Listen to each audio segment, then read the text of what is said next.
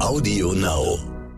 Also aus diesem Stimmungstief sozusagen, da hat sich aus meiner Sicht die Branche total befreit. Also ich glaube, dass die Leute wieder total Bock haben auf Mode und ich glaube nicht, dass sich das groß verändert hat. Dass vielleicht ein kleiner, kleiner Switch passiert zwischen aus der kurzfristigen Betrachtung von Fast Fashion hin zu etwas langlebigeren Gütern, das kann ich mir schon vorstellen. Aber dass sich eine grundsätzliche Veränderung zu, zur Mode ergeben hat, glaube ich gar nicht. Ich habe mir am Wochenende das erste Paar Schuhe seit eineinhalb Jahren gekauft. Ich bin ja schon ewig im Homeoffice und brauchte einfach gar keine. Und ich kam auch gar nicht in Versuchung, welche zu kaufen, weil ja die Läden schon so lange dicht sind. Stern nachgefragt. Willkommen zu Stern nachgefragt. Mein Name ist Stefanie Helge. Meine Schuhe werden irgendwann in den nächsten Tagen mit der Post kommen und ich muss sagen, ich freue mich richtig drauf. Ich spreche gleich mit Marc Freiberg, er ist Geschäftsführer der deutschen Marke Brax, die sich vor allem durch Hosen einen Namen gemacht hat. Und Hosen, zumindest vermute ich das, sind ja während der Pandemie eher nicht so gefragt. Im Homeoffice mit Videokonferenz zählt ja eher der Oberkörper. Ich bin gespannt, was Marc Freiberg über den Zustand der Modebranche erzählt. Was passiert wohl mit all den Klamotten, die keiner gekauft hat? Und wird irgendwann Mode wieder so richtig wichtig werden, so wie es vor der Pandemie war? Herzlich willkommen, Marc Freiberg. Als erstes eine ganz persönliche Frage mit der Bitte um eine total ehrliche Antwort. Tragen Sie gerade eine Jogginghose? Ja, erstmal schönen guten Morgen, Frau Helge. Nein, tatsächlich äh, trage ich keine Jogginghose. Da ich heute auch nicht im Homeoffice bin, was ich sowieso generell selten bin, trage ich heute ein komplettes Brax-Outfit, ehrlich gesagt. Ich habe eine Denim an. ich gebe zu, ich trage heute eine Jogginghose. Es ist sehr früh, ich bin noch zu Hause und ähm, es geht ja vielen Leuten so, die im Homeoffice zurzeit sind, dass sie sich vor allen Dingen Sorgen darüber machen, dass sie halt für die Kamera oben herum ordentlich aussehen, untenrum nicht so wichtig, ja. Jetzt sind Sie ja Geschäftsführer einer der bekanntesten deutschen Hosenmarken, nämlich Brax. Und ich wollte gerne wissen, ob es bei Ihnen in der Firma eine Art Jogginghosen-Effekt gab im Corona-Jahr. Also tatsächlich bieten wir ja im großen Stil ja gar keine Jogginghosen an. Also das ist erstmal so vom Produktportfolio sind wir ja eher nicht Jogginghose. Da halten wir ich meinte so auch mehr das Gegenteil. Ich meinte, ob die Leute weniger Hosen gekauft haben, weil sie sie weniger gebraucht haben. Ach so, ja gut, generell kann man natürlich schon sagen, dass, äh, dass die, die, die, die Corona-Pandemie natürlich auch einen Impact auf unsere Firma hat. Und natürlich haben auch wir im, im letzten Jahr und auch in diesen ersten vier Monaten dieses Jahres natürlich auch äh, Federn gelassen und haben auch weniger Klamotten verkauft, weniger Produkte verkauft, unter anderem eben auch weniger Hosen verkauft. Sie haben ja nicht nur Hosen, sondern ein Vollsortiment. Können Sie sagen, was für Produkte die Kunden jetzt im vergangenen Corona-Jahr eigentlich weniger nachgefragt haben? Also ich glaube, da versuche ich mal so ein bisschen losgelöst von unserer Firma zu antworten, weil ich glaube, man muss einfach unsere Branche so ein bisschen verstehen und auch in so verschiedene Segmente einteilen. Also ich mache es mir jetzt mal ganz einfach. Ich tue mal so, es gäbe zwei Segmente, die signifikant sind. Eigentlich gibt es sogar, sagen wir, nehmen wir mal drei. Einmal haben wir den anlassbezogenen Bereich, sprich der anlassbezogene Bereich, der in der Branche dann sich dann auszeichnet durch, ich sage mal, einen Hochzeitsanzug oder sowas, in die Abschlussanzüge. Ah, okay. Der hat natürlich im letzten und auch in diesem Jahr besonders gelitten. Das kann man sich ja Gab's vorstellen. halt nicht, ne? Genau, weil die Anlässe aber weggefallen sind. Wahnsinn. Das zweite ist dieses ganze Thema Business. Da kommen wir so ein bisschen zu Ihrer Frage eben zurück. Der ganze Businessbereich, also ich sag mal der Baukastenanzug, das das Kostüm und so weiter. Also der typische Business-Look, also in den Büros äh, der großen Konzerne und so weiter, bis hin zu den Sparkassen, der hat natürlich extrem gelitten. Und ähm, dann gibt's natürlich den Bereich, ich sag mal, des, des, des freizeitorientierten Modestils. Da sind wir dann so beheimatet. Also man würde davon Casual sprechen. Und der Bereich hat natürlich auch Federn gelassen, aber war natürlich nicht ganz so stark davon betroffen, weil ich meine, du bist ja trotzdem irgendwo rausgegangen und über eine gewisse Zeit ja. im letzten Sommer gab's ja auch, äh, ich sag mal, fast keine Einschränkungen. Das haben viele schon mehr vergessen. Aber ich mal, so ein bisschen in Oktober hinein konntest du ja Freizeitbekleidung sehr gut gebrauchen. Das heißt, da hat sich dann auch so ein bisschen das Kaufverhalten der Leute wieder normalisiert? Ja, man, man staunt. Ne? Ich meine, wenn man noch mal so ein bisschen zurückschaut, ähm, also im März, April, Mai war natürlich eine totale Tristesse, bis auf totale Konsumverweigerung, bis auf die viel zitierten Hygieneartikel, Toilettenpapier und so weiter. Äh, ja, jeder super. hat ja die Hamsterkäufer, glaube ich, an der Kasse noch vor Augen. Und, und über den Sommer mit den rückgehenden, äh, rückgegangenen Inzidenzien und, und ich sag mal der weitgehenden Normalisierung des ganzen äh, Wirtschaftsbetriebs ist letztendlich auch die Kauflust zurückgekommen. Und wir merken also Richtung Herbst eigentlich wirklich einen Aufschwung auf fast Vorjahresniveau bis Oktober Oktober, bis es zu einem total abrupten Abbruch kam mit dem Light-Lockdown der Gastronomie im November und dann mit dem Voll-Lockdown dann im Dezember. Ja, ja, und seitdem hocken wir ja da drin so ein bisschen. Jetzt ist es ja so, dass äh, viele ihrer Produkte äh, gar nicht in jetzt eigenen Läden sehr viel verkauft werden, sondern dass sie eben auch viel über Modeläden und Kaufhäuser vertrieben werden. Haben denn die Kaufleute mit der Erfahrung aus dem versauten Frühjahrsgeschäft, sage ich mal, anders bestellt jetzt für dieses Frühjahr? Ja, man muss natürlich sagen, dass jetzt muss man immer sagen, man muss die Rhythmen des, des, des Einkaufens kennen. Also man, Sie, Sie haben ja hundertprozentig recht. Also letztendlich ist es so, dass, dass wir einen Großteil unseres Geschäfts mit äh, Facheinzelhändlern machen. Ja. So und diese Facheinzelhändler kaufen die Ware für dieses Frühjahr Sommer, also Januar bis bis April. So das sind so die Liefertermine in unserer Branche. Das haben die letztes Jahr im Juli August gekauft wie ich eben schon kurz sagte, war im Juli, August die Welt zwar noch nicht wieder komplett in Ordnung, aber ein weiterer Lockdown war ja im Kopf ganz weit weg. Und, und ja, auch ja. ich habe mich zu Aussagen hinreißen lassen, ich kann mir nicht vorstellen, dass sie die Läden noch mal zumachen. Doch, das ging. Und äh, letztendlich ist dann also ist es so, dass die Kunden natürlich zurückhaltender geordert haben, weil sie natürlich auch viel Ware aus dem letzten Frühjahr hatten, ohne Frage. Ähm, äh, aber sie haben immer noch so gekauft, als wären die Läden zumindest auf. Und die Läden sind seit Dezember nicht mehr auf. Ja, ja, die, die, die haben natürlich einen ähnlichen psychologischen Effekt wie wir als Endkäufer sozusagen, dass man dachte, okay, das ist jetzt irgendwie vorbei, wir haben es jetzt irgendwie geschafft. Ne? Ja, exakt, exakt. Also ich glaube, es ist ja auch immer ganz viel Optimismus und ich sag mal, man möchte auch so eine, so eine selbsterfüllende Prophezeiung am liebsten ja auch haben, ne? dass man, dass man das auch, dass man so die Augen zumacht und sagt, so, ich glaube das und dann wird es passieren. Ich, vielleicht ein kleiner, kleines Bonmot am Rande. Ich glaube, von meinen Aussagen in diesem Jahr, was die Wiederöffnung von Läden äh, angeht, hat doch nicht eine einzige gestimmt. das ist aber sehr, sehr selbstkritisch. Das ist schön. Ich erinnere mich, dass Sie mir mal vor zwei Jahren erzählt haben, dass wegen des warmen Winters die ganzen Lager voller Wintersachen war. Die sind die jetzt alle voll mit Corona-Ware? Ja, natürlich sind die, ich sag mal, das geht ja auch durch die, durch alle Medien, das ja nicht erst seit ein paar, paar Wochen. Also, dass sich ein wahnsinniger Warenstau überall ergibt, ist ja, ist ja, glaube ich, naturgemäß so. Wenn die Läden, für die eingekauft worden ist und der stationäre Bereich hatte noch einen signifikanten äh, Umsatzanteil unserer Branche, der liegt ja eher bei, bei 80 Prozent noch als bei 60, wie viele vielleicht glauben. Ähm, da kann man sich ja vorstellen, dass es zu einem wahnsinnigen Warenstau kommt, sowohl im Einzelhandel als auch in der Industrie. Also die Leger sind mhm. äh, sehr gut gefüllt, ja. Was passiert denn mit diesen Klamotten, die da im Lager vor sich hin warten? Ja, ich glaube, man muss ein bisschen differenzieren. Es, wir sind ja in unserer Marke und in, in, dem Bereich, in dem wir der Branche tätig sind, sind wir ja von Fast Fashion weit entfernt. Und, und was wir machen, ist, dass, dass wir eine intelligente äh, Wiederintegration in die Kollektionen anstreben. Heißt auf Deutsch, dass das Ware, die aus dem Handel vielleicht wieder zurückfließt in die Industrie oder wie auch immer, wir sinnvoll versuchen zu integrieren in das nächste Jahr. Weil ich sag, ich sag Ihnen das ganz ehrlich, also mir würde als, als, als, als Geschäftsführer einer solchen Marke hier das in der Seele wehtun, wenn man da irgendwas vernichten würde. Sowas das sind mhm. wir nicht. Und, und wir integrieren das da wieder oder wir versuchen in einem Zweitmarkt das Ganze zu platzieren. Es gibt ja auch die sogenannten FOC-Center, Factory Outlet Center, ähm, also diese ganzen ähm, ja, Aufpreisverkaufskanäle, ja, mhm. die wir natürlich auch nutzen damit. Und also wir sind nicht die, die, die Wegschmeißer und Vernichter, sondern versuchen das in einen vernünftigen Wirtschaftskreislauf zurückzuführen. Finde ich gut, aber klang jetzt eben auch so, als ob es tatsächlich auch möglich ist, bestimmte Sachen äh, in, in eine neue Kollektion wieder einfließen zu lassen, indem man, ich weiß nicht, vielleicht, indem man vielleicht ein Detail ändert oder so. Muss man sich das so vorstellen?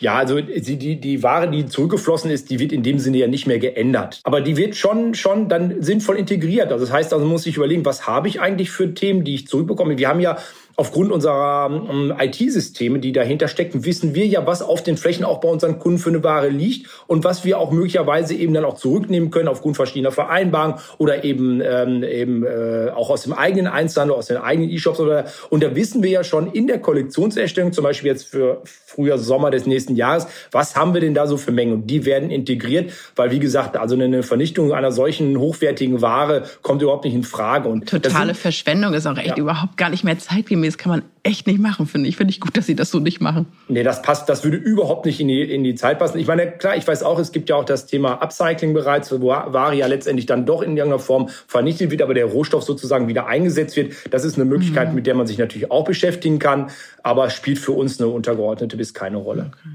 Es haben ja viele ähm, Modefirmen im Lockdown ihren, ihr Online-Geschäft einfach ausgebaut. Ich habe gesehen, dass es ähm, Brax jetzt auch bei Zalando gibt zum Beispiel. Ähm, ist das eine Reaktion gewesen darauf, dass jetzt mehr einfach auch noch online geht?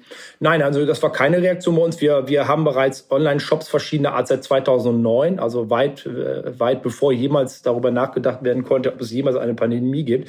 Also wir haben, man muss vielleicht wissen, von unserer Vertriebsstruktur, wir haben in 2007 begonnen mit eigenen Läden, die Sie ja eben äh, vorher schon zitiert hatten, äh, auch eben eigenen Umsatz zu machen. Und zwei Jahre später, 2009, haben wir mit Online-Shops angefangen.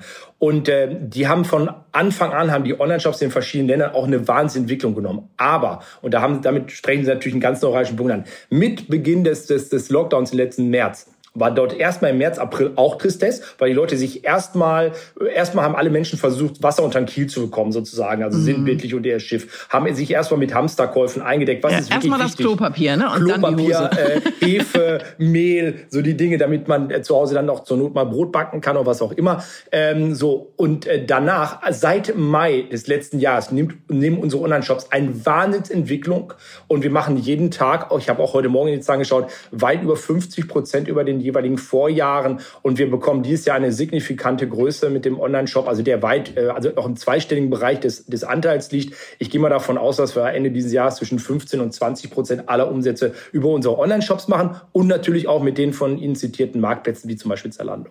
Mhm.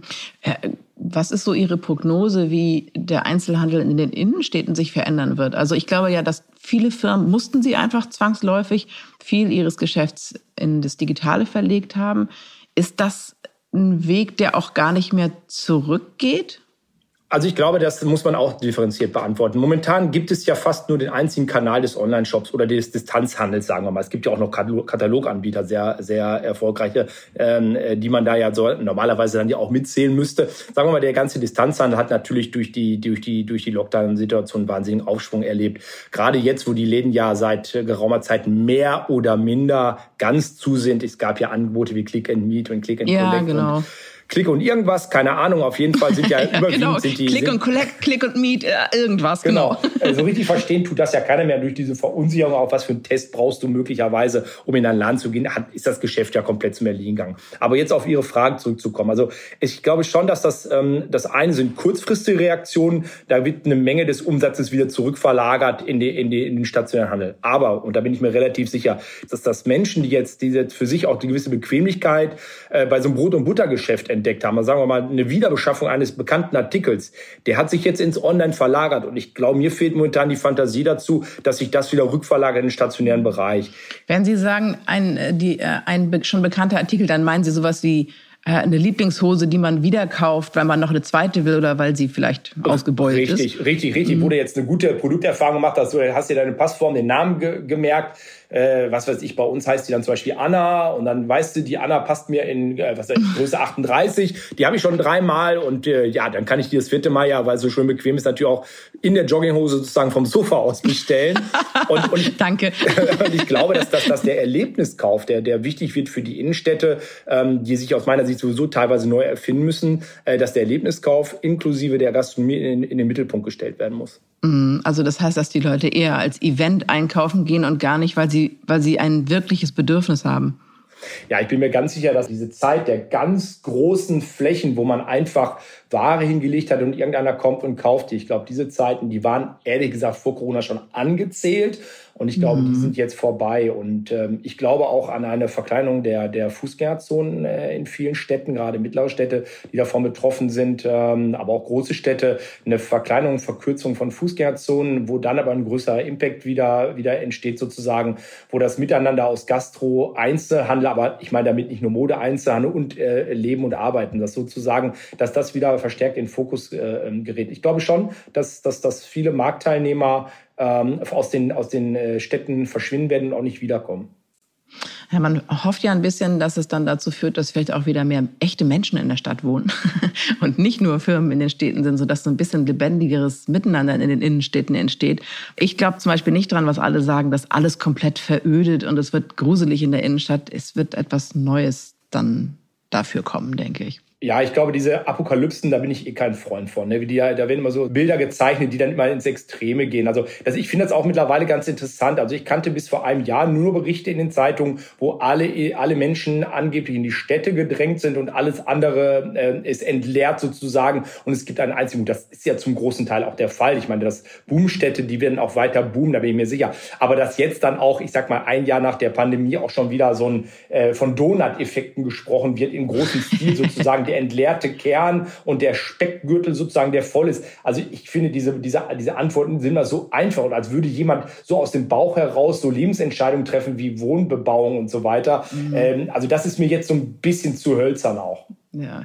Wie hat sich aus Ihrer Sicht die Einstellung zur Mode insgesamt verändert? Also viele haben ja auch irgendwie am Anfang der Pandemie gesagt, wir müssen so ein neues Verständnis bekommen zu äh, Konsum und zu Dingen, die uns wichtig sind. Und ganz am Anfang haben sehr viele Leute gesagt, ja, Mode, das ist ja, äh, spielt gar nicht, wird gar nicht mehr so eine große Rolle spielen, weil die Leute irgendwie merken, dass es gar nicht so wichtig ist. Ich fand es damals immer schon ein bisschen komisch, diese Prognose, und würde gerne wissen, was Sie darüber denken. Also ich glaube auch, dass letztes Jahr in dieser Verunsicherungszeit, insbesondere innerhalb des ersten Lockdowns, wo keiner so richtig wusste, wo geht's weiter, wo ja auch letztendlich der Weltuntergang für den einen oder anderen, der vielleicht auch empfänglich ist für solche Botschaften, schon kurz und unmittelbar bevorstand, dass da natürlich, ich sag mal so kurzfristiger Konsum von Mode und auch vielen, vielen, vielen anderen Dingen ähm, überhaupt kein Thema war. Also aus diesem Stimmungstief sozusagen, da hat sich aus meiner Sicht die, die Branche total befreit. Also ich glaube, dass die Leute wieder total Bock haben auf Mode und ich glaube nicht, dass sich das groß verändert hat. Dass vielleicht ein, vielleicht ein kleiner, kleiner Switch passiert zwischen, ich sag mal, aus, aus, aus, aus der kurzfristigen Betrachtung von Fast Fashion hin zu etwas langlebigeren Gütern, das kann ich mir schon vorstellen. Aber dass sich eine grundsätzliche Veränderung zu, zur Mode ergeben hat, glaube ich gar nicht. Mhm. In Ihrem Geschäft geht es ja viel darum, dass man so ein bisschen erahnt, was kommen wird. Wie sind da so die Vorläufe, wenn in Ihrer Firma Trends geplant werden für eine Kollektion? Das sind, glaube ich, doch schon so anderthalb bis zwei Jahre, oder? Ja, also äh, wir, wir beschäftigen uns aktuell ja mit der, mit der Kollektionserstellung für Frühjahr, Sommer 22, also ein Jahr. Damit haben wir schon aber schon vor drei, vier Monaten begonnen. Also letztendlich, bis es wirklich zum Verkauf kommt, äh, äh einer Kollektion, die man sich ja denkt, da vergehen knapp mal mindestens äh, ein bis anderthalb Jahre. Ich stelle mir das wahnsinnig schwierig vor, die Zukunft zu planen, wenn man gar nicht genau weiß, wie die Zukunft aussieht. Sowieso schon in, in normalen Zeiten, aber da hat man ja bestimmte Parameter und ein paar Erfahrungswerte und weiß, wie man guckt. Aber ich frage mich, wie, wie, wie Trends entstehen, wenn niemand die Trends trägt. Also wie kann man da in die Zukunft riechen in Zeiten wie diesen? Ja, da kommt natürlich die, der Digitalisierung natürlich durchaus eine große Rolle zu. Also Trends werden ja heute anders als vielleicht vor 20, 30 Jahren nicht nur noch von Designern gemacht, sondern es gibt ja sehr viele Marktteilnehmer, die ja Einfluss nehmen ja auf, auf generelle Strömung. Das gehört ja zusammen, so, so Strömung aus der Musik heraus, aus der Kultur heraus und vor allem aus den ganzen Instagrams und so weiter. Also Trends werden Können heute Sie das mal konkretisieren? Also vielleicht mal ein konkretes Beispiel nennen, wie Sie das meinen?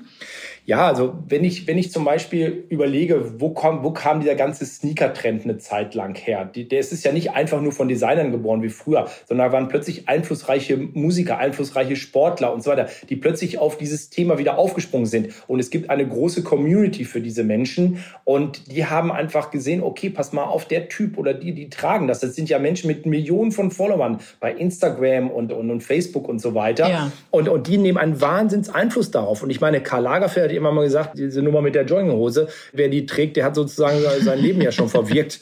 Das, äh, das haben ihm dann andere Protagonisten dann vorgemacht, dass das sehr wohl funktioniert. Und der ganze Cozy-Style, der sich ergeben hat, der kommt ja sehr stark aus dieser Szene, auch der Musik und der Kultur. Und ähm, früher war es... Äh, Cozy-Style ist dann so, dass es ein bisschen bequemer und lässiger ist in der, in der Klamotte, ne? Genau, ich benutze ganz gerne Fachtermini, äh, genau. ja, Cozy-Style ist genau alles ein bisschen bequemer. Klar, aus dieser ganzen Jogginghosen-Nummer heraus, aber dann eben alterstauglich verarbeitet sozusagen. Ja. Mhm. Sind diese, diese Strömungen, die in der Popkultur zum Beispiel sind, sind die relevant auch, ähm, wenn man Modedesign für Leute, die jetzt nicht 20 sind? Ja, du musst ja, du musst ja immer nach vorne gucken. Letztendlich ähm, will in Tiefe unseres Herzens, also ich werde jetzt irgendwann in den nächsten Wochen 50, in die Tiefe, die, genau, es ist ein, ein Wendepunkt in meinem Leben sozusagen. Nein, Spaß beiseite. Du schaust ja immer auf die Nachfolgegeneration und eigentlich möchten ja Mütter wie ihre Töchter aussehen und eigentlich möchten ja Väter sein wie der Sohn. Das sagen sie natürlich nicht. Sie möchten ja das Vorbild sein, aber in Wirklichkeit guckst du genau hin. Ich habe ja bei mir auch so einen 19-Jährigen sitzen, der auch so ganz ganz offen ist für gewisse Strömungen und der genau schaut und ich sehe auch, wie der sich informiert und letztendlich das, was bei ihm passiert, passiert bei mir zeitverzögert. Ah, okay. Das war aber schon immer so. Du kannst an der Generation, die, die nach dir kommt, immer schon die Trends für dich in ein, zwei Jahren sehen. Eigentlich auch ein bisschen frustrierend, oder? Nein. ähm, was bedeutet denn das eigentlich für die sogenannte Fast Fashion, also die ganze Situation, die wir hatten? Sie haben es vorhin schon mal angesprochen. Also Firmen wie Zara oder H&M, die ja teilweise, ich weiß nicht, zwölf bis 15 Kollektionen im Jahr haben. Ne? Meinen Sie, dass das äh, so bleibt oder dass sich auch da eine leichte, ich sag mal, Normalisierung ergeben wird?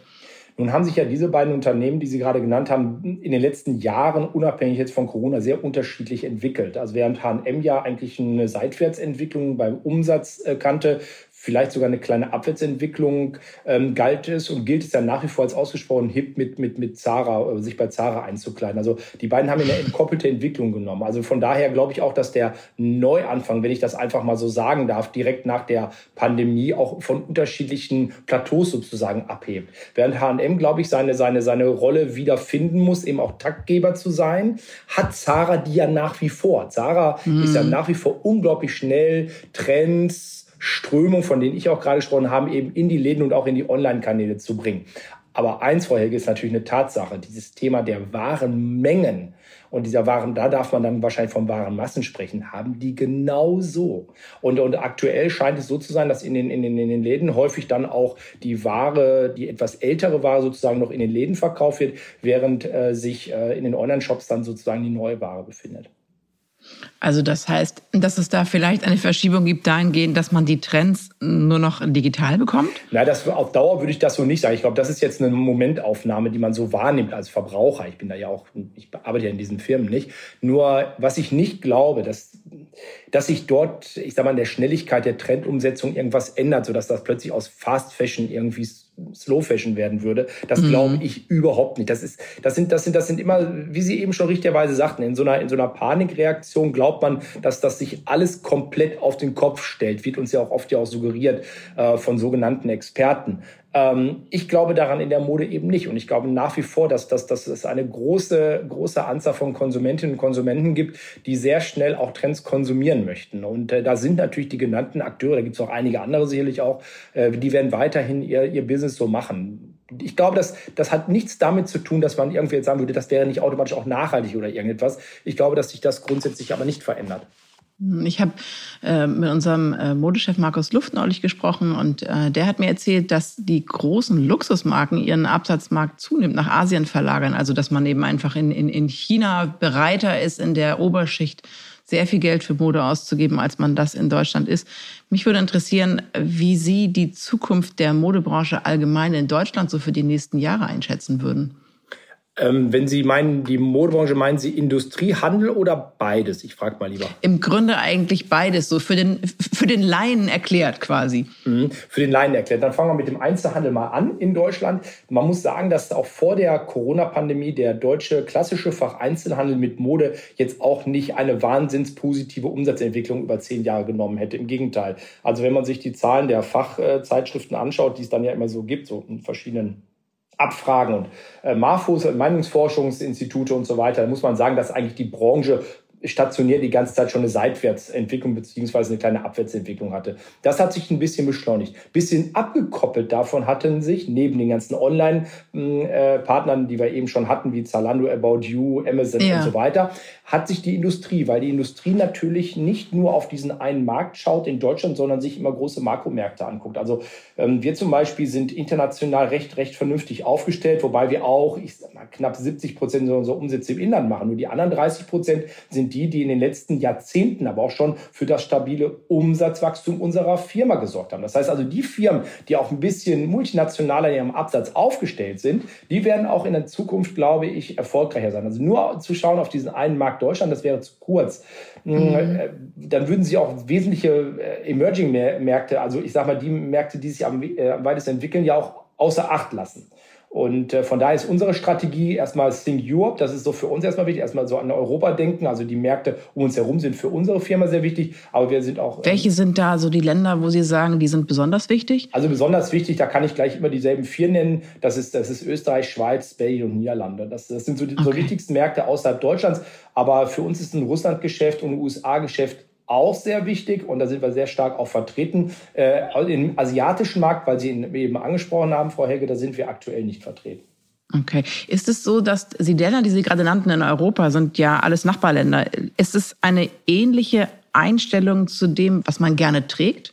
Die da entscheidend ist? Naja gut, also dem, Deutsch, äh, dem deutschen Markt am ähnlichsten ist sicherlich Österreich. Das überrascht, glaube ich, jetzt nicht wirklich. Nee. Ähm, und dann haben wir natürlich einen, einen, Staat oder ein Land wie die Schweiz, die allein schon von ihrer ähm, Multilingualistik sozusagen sehr unterschiedlich ist. Man hat ja sehr unterschiedliche Bereiche in der Schweiz, aber durch, durchaus auch, zumindest die deutschsprachige Schweiz, auch noch sehr vergleichbar, während in Belgien und Niederlande die Modeeinstellung schon wieder komplett anders ist. Also der, der Niederländer zum Beispiel ist vom Grunde her ein, ein Grundmodeanspruch, der höher ist als in Deutschland. Also die der, der mutiger, oder? Auf jeden Fall, auf jeden Fall offener auch für Trends, ja. Also die, man muss die Märkte schon individuell äh, bedienen, wobei wir schon erstmal eine Grundkollektion machen. Also jetzt nicht, dass wir für jedes Land eine eigene Kollektion machen, sondern eher in Abstufung. Das heißt, es gibt dann so Einzelteile, die sozusagen äh, den spezifischen Geschmack der Region bedienen, aber die Grundkollektion ist ja vergleichbar in jedem Land dann wahrscheinlich. Richtig, wobei du, du hast ja auch unterschiedliche Marktpositionierungen. Ne? Während wir hier vielleicht im gehobenen Mittelpreissegment unterwegs sind, sind wir in der Schweiz zum Beispiel im gehobenen Facheinzelhandel eher zu finden. Also eher nochmal eher im Premium-Bereich. Also, und in den USA sind wir, ich sag mal, da kostet eine Hose für uns 180 Dollar, während die hier bei uns 89 oder 99, 95 Euro kosten. Auf nach Amerika, oder? ja, der Markt hat, wir sind in Amerika ja ganz gut vertreten, werden nächstes Jahr da auch einen Online-Shop eröffnen, aber der Markt hat natürlich auch seine Untiefen, ohne Frage. Ne? Also mhm. alleine schon die vielen Klima- und Zeitzonen, das muss doch alles erstmal auf die Kette kriegen. Ne? Würden Sie eine Prognose wagen, ähm, wie dieser Sommer modisch in Deutschland aussieht? Also ich glaube, dass, dass wir schon an der einen oder anderen Stelle langsam wieder mit Farbe konfrontiert werden. Also ich glaube schon, dass, dass, dass die Menschen, wenn sie jetzt mal wieder rausgehen, möchten sich auch etwas fröhlicher kleiden. Ich will es mal so umsagen. Das wird sicherlich ein großes Thema. Und ich glaube allerdings auch, dass das Thema der Grundentspannung, also in der Ware, also auch dieses ganze Thema Cozy, wir hatten es gerade eben schon mal so Gemütlichkeit, das wird weiterhin eine große Rolle spielen. Auch im nächsten Herbst im Übrigen. Was war denn das letzte Kleidungsstück, das Sie gekauft haben? Ähm, das war eine, das war ein äh, Long-Shirt, also das ist ein, das ist ein etwas dickeres Hemd, was du sozusagen als Sakkoersatz trägst. Als Sakkoersatz? Ja, also das, das, das, das Sakko selber ähm, kriegt sozusagen jetzt Konkurrenz über, über hemdähnliche Jackentypen, die man eben locker über so ein schönes Jeanshemd oder sowas übertragen kann ähm, und wirkt natürlich ein bisschen entspannter und weniger ähm, angezogen sozusagen. Also das ist aber schon sehr neue Kollektion, oder? Ja, stimmt. aber ich meine, ich bin in dieser Branche ja auch beheimatet. Das wäre ja, komisch, klar. wenn ich es nicht machen würde. Haben Sie es online oder Click oder Collect gekauft oder Click und Meet oder irgendwie sowas? Ehrlich gesagt, das ist ein Musterteil, habe ich hier bei uns gekauft in der Firma. Ach so. das ist aber sehr schön, wenn der Geschäftsführer die eigene Mode trägt. Das finde ich sehr gut. Also mein Kleiderschrank beträgt zu, also besteht zu 70 Prozent aus Praxprodukten. Und was ist das Teil, das mit dem sie jetzt schon ein bisschen so sympathisieren. Bei mir ist es ein paar Sneaker, die habe ich äh, bei einem Freund gesehen und fand sie so schön, dass ich sie unbedingt auch kaufen muss. Das ist das nächste, was ich kaufen möchte. Was ist das nächste, was Sie kaufen werden? Ähm, das nächste, was ich mir kaufen werde, ähm, das ist aller Wahrscheinlichkeit, wird es eine verkürzte, entspannte Hose sein. Äh, sieben Achtel für den Sommer, oben mit einem Tunnelzug und wahrscheinlich äh, zwei Buntfalten. Dann wünsche ich Ihnen einen herrlichen Sommer und Temperaturen, die besser sind als heute und danke Ihnen herzlich für das Gespräch. Ich bedanke mich ganz herzlich für Ihre Zeit, Frau Helge, und Ihnen alles Gute. Ich finde das ja immer super, wenn Firmenchefs ihre eigenen Sachen so gut finden, dass sie sie selber kaufen. Ich bin jetzt irgendwie auch auf den Geschmack gekommen. Aber wenn ich Mode kaufe, möchte ich sie vorher anfassen. Und wer weiß, wann das hier in Hamburg wieder geht. Wenn Sie sich für weitere Modethemen interessieren, dann hören Sie doch mal rein in den neuen Mode-Podcast Wow. Er entsteht als Gemeinschaftsproduktion von Stern und Gala. Gastgeber des Podcasts ist unser Modechef Markus Luft. Wie gesagt, der Podcast heißt Wow und Sie finden ihn ab dem 13. Mai bei Audio Now und überall, wo es Podcasts gibt. Ich wünsche Ihnen ein farbenfrohes Frühjahr. Ihre Stefanie Helge. Stern nachgefragt. Dieser Podcast ist Teil der Initiative Zeit, die Dinge neu zu sehen. Hallo, ich bin Alexandra Kraft, Wissenschaftsredakteurin beim Stern und Host des neuen Podcasts Sie läuft, er rennt. Beim Sport können die Geschlechter nicht verschiedener sein. Männer rennen, bis das Herz rast und die Lungen brennen. Frauen, ja, die lassen es eher ruhiger angehen. Warum das so ist und was Frauen und Männer voneinander lernen können, das und noch viel mehr erfahren Sie in unserem Podcast Sie läuft, er rennt. Jeden Dienstag auf AudioNow, stern.de und allen gängigen Podcast-Plattformen. Hören Sie rein, fangen Sie an zu laufen. Wir freuen uns auf Sie. AudioNow.